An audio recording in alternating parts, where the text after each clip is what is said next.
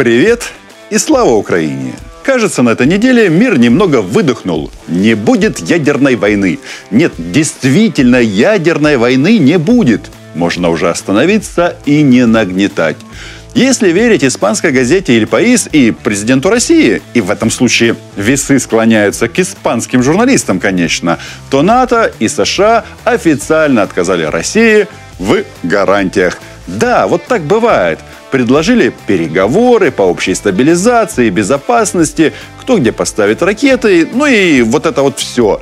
Но отказали по поводу нерасширения НАТО. Альянс не откажется от политики открытых дверей, что весьма предсказуемо. Дипломатия не терпит ультиматумов. Но уже сейчас понятно, я проинформировал об этом господина премьер-министра, что принципиальные российские озабоченности оказались проигнорированы. Мы не увидели адекватного учета трех наших ключевых требований, касающихся недопущения расширения на НАТО, отказа от размещения ударных систем вооружений вблизи российских границ, а также возврата военной инфраструктуры блока в Европе к состоянию 1997 года, когда был подписан основополагающий акт России-НАТО.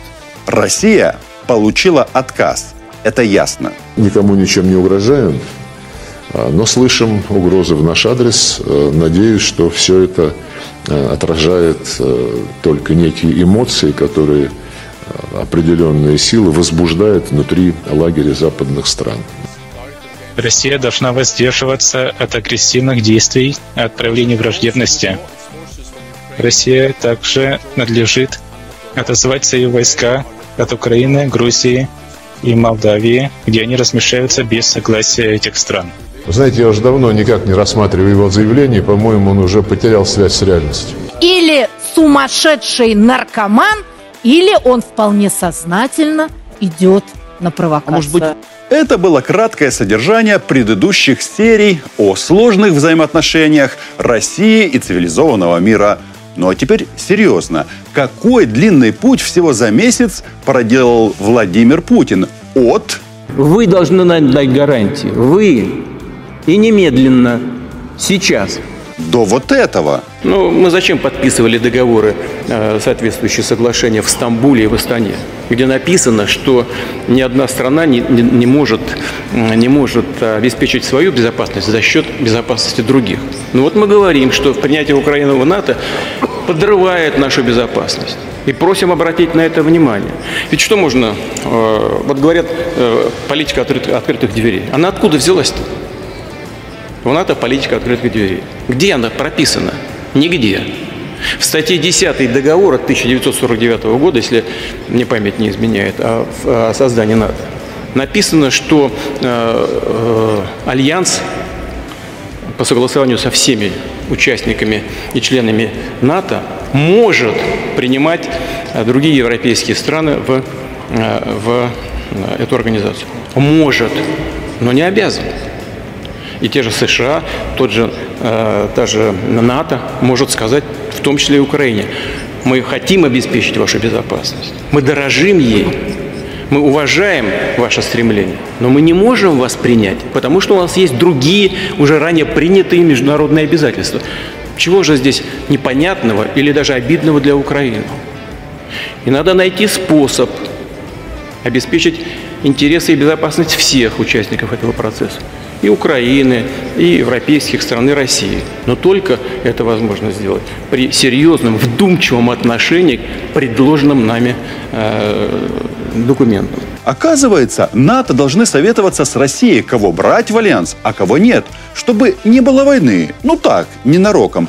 Да, это следует понимать следующим образом. Вы могли бы сделать вид и пойти навстречу России. Нет, это вовсе не значит, что Путин проиграл, хотя бы потому, что только он один знает, в какую игру мы тут все играем. Но обо всем по порядку. Сейчас, когда все говорят, что войны не будет, хотя она уже давно идет, я предлагаю посмотреть на ситуацию в комплексе. Итак, Владимир Путин в своей обычной жесткой манере потребовал от НАТО и США гарантий. Публично, железобетонно, гарантий, что Альянс не будет угрожать безопасности России. И то, что Грузия и Украина никогда не будут приняты в НАТО. Там еще было много интересных пунктов, в том числе убраться вообще из стран Восточной и Центральной Европы, пропустим то, что президент России, очевидно, если и не хочет жить вечно, а то, что он останется президентом до смерти, уже не вызывает сомнений, то определенно задает своей стране кровавый курс на века вперед. Разумеется, ведь его миссия никак не меньше, чем войти в историю собирателем земель русских, императором. И всякие там НАТО и США ему в этом только мешают. Жаль, никто не задается вопросом, что за империю он строит, куда надо вступать под дулом танка. Время новое, а методы все те же. И вот этот публичный ультиматум Путина буквально взорвал мировую политику. Во-первых, представители США и того же НАТО еще никогда не были столь прямолинейны и категоричны. Никому не нравится, когда вам публично бросают перчатку. Мы ясно дали понять, что мы не пойдем на компромисс по основным принципам. И один из этих принципов – это право наций на выбор собственного пути. НАТО уважает решение стран, которые э, хотят вступать в альянс или нет. Во-вторых, Владимиру Путину удалось э, внести раздор в единую Европу. Германия продолжает блокировать поставки оружия по линии НАТО в Украину. Хотя, конечно, за каски и за военный госпиталь спасибо. Глава Венгрии Орбан едет выпрашивать русский газ. Ну, Польша и страны Балтии эти хоть знают, с кем имеют дело, и готовы послать и военных, и оружие. Что касается Германии, да, тут только ленивый не сказал про новый пакт, ну и далее по смыслу. И даже внук Молотова разразился тирадой. Мы агрессоры, и нас сравнивают с Гитлером. Мы агрессоры, мы еще пальцем не пошевелили – вот же слава предков не дает покоя. Безусловно, немцы не будут на 100% вписываться за Украину. Мешать нам, конечно, тоже не будут.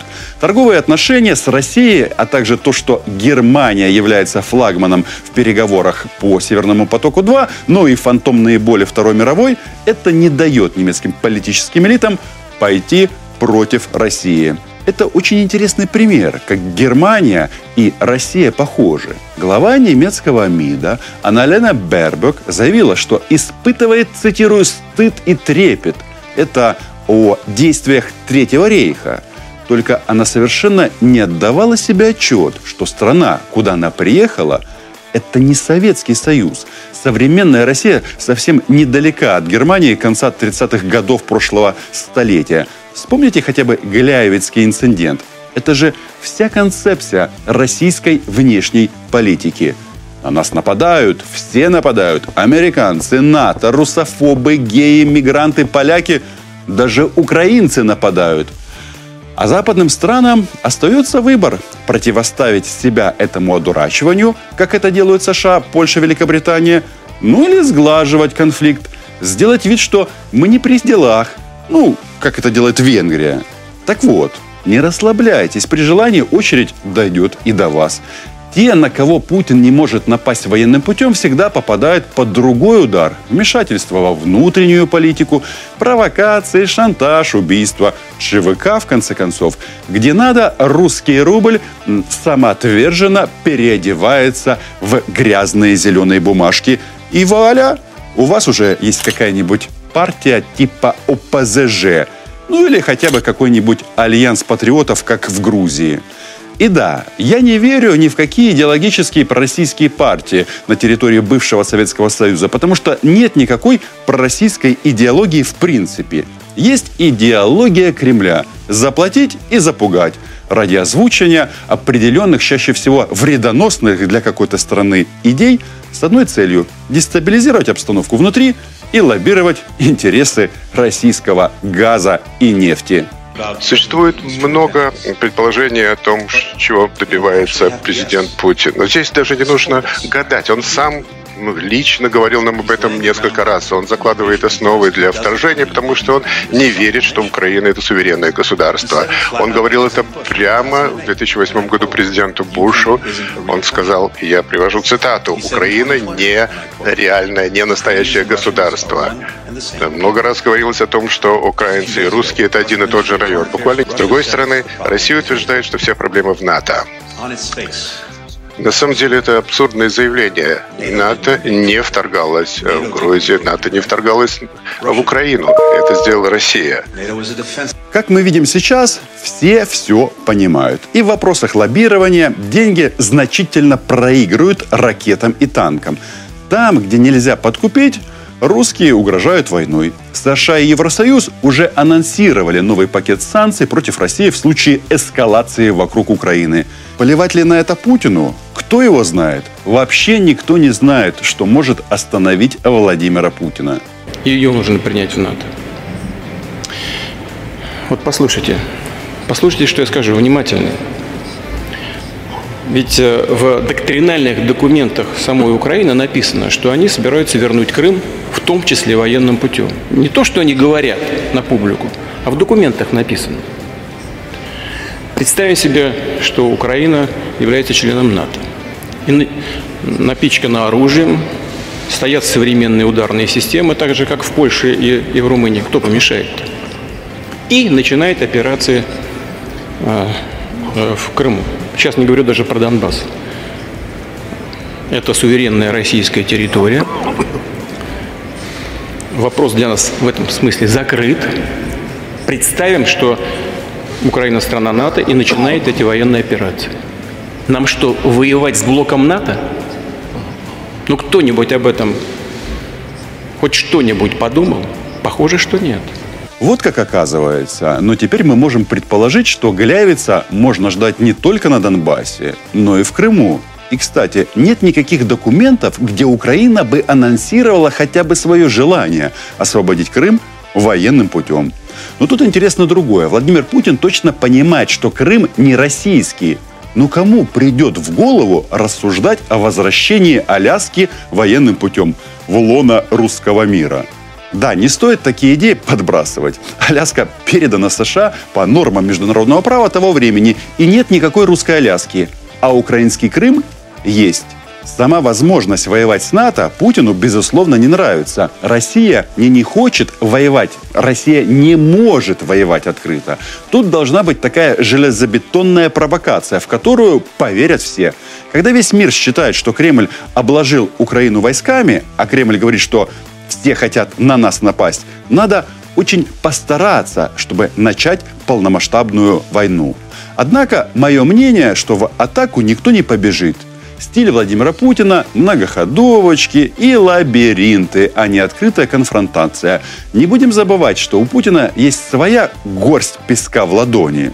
Беларусь, а точнее Александр Лукашенко, который захватил власть в Беларуси и готов в любой момент броситься на империалистическую западную амбразуру.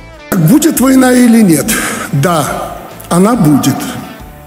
Но только в двух случаях если против Беларуси будет совершена прямая агрессия, если против нашей войны, э, Беларуси будет развязана горячая война. И второй момент, когда быть в войне, и Беларусь будет в ней участвовать, если на нашего союзника, Российскую Федерацию – осуществят непосредственное нападение, и такая же агрессия будет совершена против территории Российской Федерации. Александр Лукашенко сам станцевал «Лебединое озеро». Этими словами он признал, что не только подчиняется Путину полностью, но и отдал Москве в руки весь суверенитет когда-то независимой Беларуси. Политическая жизнь великого колхозника закончилась. Едва ли белорусские элиты, если там такие есть, согласятся с тем, что вся их стабильность, а значит имущество, дома, счета, все это зависит от желаний Путина. Я уже не говорю о простых белорусах. Как им заявление о том, что надо будет отправиться на смерть ради человека, который финансирует Лукашенко и гарантирует ему власть, а значит финансирует пыточные Крестина и репрессии – А что Путин рано или поздно попросит их, как говорится, отдать должок, в этом нет сомнений. Как известно, нам были даны обещания не продвигать инфраструктуру блока НАТО на восток ни на один дюйм. Всем это хорошо известно. Сегодня мы видим, где находится НАТО. Польша, Румыния, а, страны Прибалтики. Сказали одно, сделали другое. Как у нас говорят в народе, кинули. Нам говорят, да, каждая страна имеет право выбора своей собственной системы безопасности. Мы согласны с этим. Но мне представляется, что те же Соединенные Штаты не столько заботятся о безопасности Украины, хотя, может быть, и думают об этом, но где-то на, на втором плане. Но самое главное их задача – сдерживание развития России. Вот в чем дело. В этом смысле э, сама Украина – это просто инструмент достижения этой цели. Это можно сделать разными путями, втянув, втянув нас в какой-то вооруженный конфликт и заставить, в том числе своих союзников в Европе, ввести против нас те самые жесткие санкции, о которых говорят сегодня в США. Или втянуть э, Украину в НАТО, наставить там ударных систем оружия и стимулировать каких-нибудь бендеровцев на решение э, вопроса Донбасса или, или Крыма вооруженным путем. И таким образом все равно втянуть нас в вооруженный конфликт. И вроде все сходится, за одним исключением. Это Владимир Путин собственнолично создал от и до ситуацию, в которой все думают, как теперь избежать войны. Никто не заставлял его аннексировать Крым и оккупировать Донбасс, вторгаться в Грузию и держать свою группировку в Приднестровье. Что касается Донбасса, Удивительно, но Владимир Путин упорно его игнорирует. Государственная Дума уже заранее официально попросила поставлять оружие на Донбасс. В связи с этим мы обращаемся к руководству нашей страны оказать помощь Луганской и Донецкой республикам в виде поставок, необходимой для сдерживания агрессии военной продукции, а также предпринять все необходимые меры для обеспечения безопасности граждан. А вот его дружок для понимания глубины ненависти. Мы привыкли говорить об украинских националистах, но не может быть националистов без нации. Они сочинили украинский народ и теперь пытаются его создать любыми доступными им средствами, в основном террором. Нельзя им потакать. Поставки оружия на Донбасс, видимо, того оружия и танков, которые там уже есть. Пока без ответа как и прошение о признании независимости оккупационных администраций. В Кремле их называют республиками. Царю не до вас, ребята. Пососите там еще чуток, пока взрослые разбираются. И так ясно, вы все готовы. Вы на крючке. Будет ли на Донбассе полномасштабная война? С одной стороны, Путину ничто не мешает ее снова затеять. Но зачем? Если бы в Кремле хотели для Донецка и Луганска крымского сценария, его бы осуществили сразу. Хотят другого, хотят держать Украину на коротком поводке, давать всему миру пищу для переговоров. Это очень удобная тактика – клевать Украину в печень, как Прометея, приковав ее Минскими соглашениями. И мы все это прекрасно понимаем. И весь мир это понимает. Но что будет дальше? И, кстати, по поводу требования вернуться в 1997 год. Давайте объясню по-простому. Вот вы вышли замуж за милого парня и обещали прожить с ним всю жизнь. А через 20 лет парень превратился в алкаша, который бьет вас и детей. Оставаться или послать его?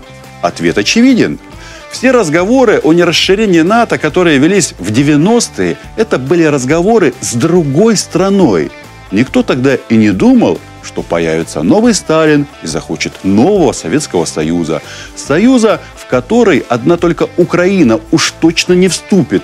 Мы теперь слишком хорошо знаем, что такое русский мир – как бы ни ругали нашего президента Владимира Зеленского, но он специально или случайно сильно повысил свои очки на международной арене. Во-первых, Зеленский сказал то, что думают все, но молчат. Минские соглашения ему не нравятся. Да они никому не нравятся. И нравиться не могут. Это был выбор меньшего из зол. Соглашения, подписанные путем военного шантажа, которые дали нам возможность выиграть время.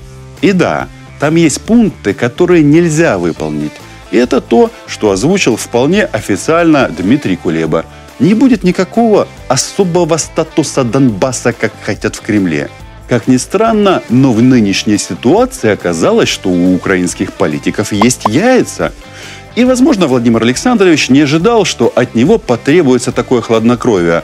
Но вот так оно вышло. Чтобы плыть между Сцилой и Харибдой, надо иметь выдержку. Ну и да, именно их.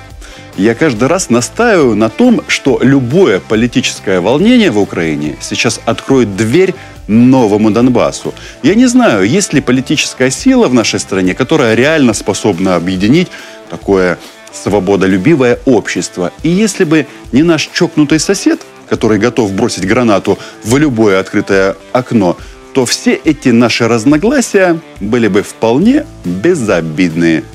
Зеленский был абсолютно прав, когда сказал, что не надо разгонять панику, особенно если она ведет к дестабилизации внутри страны.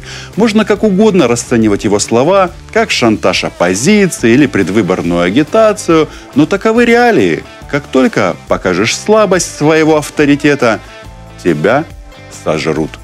Подписывайтесь на YouTube канал 24 телеканала и на мой канал с поэтическим названием Роман Цимбалюк.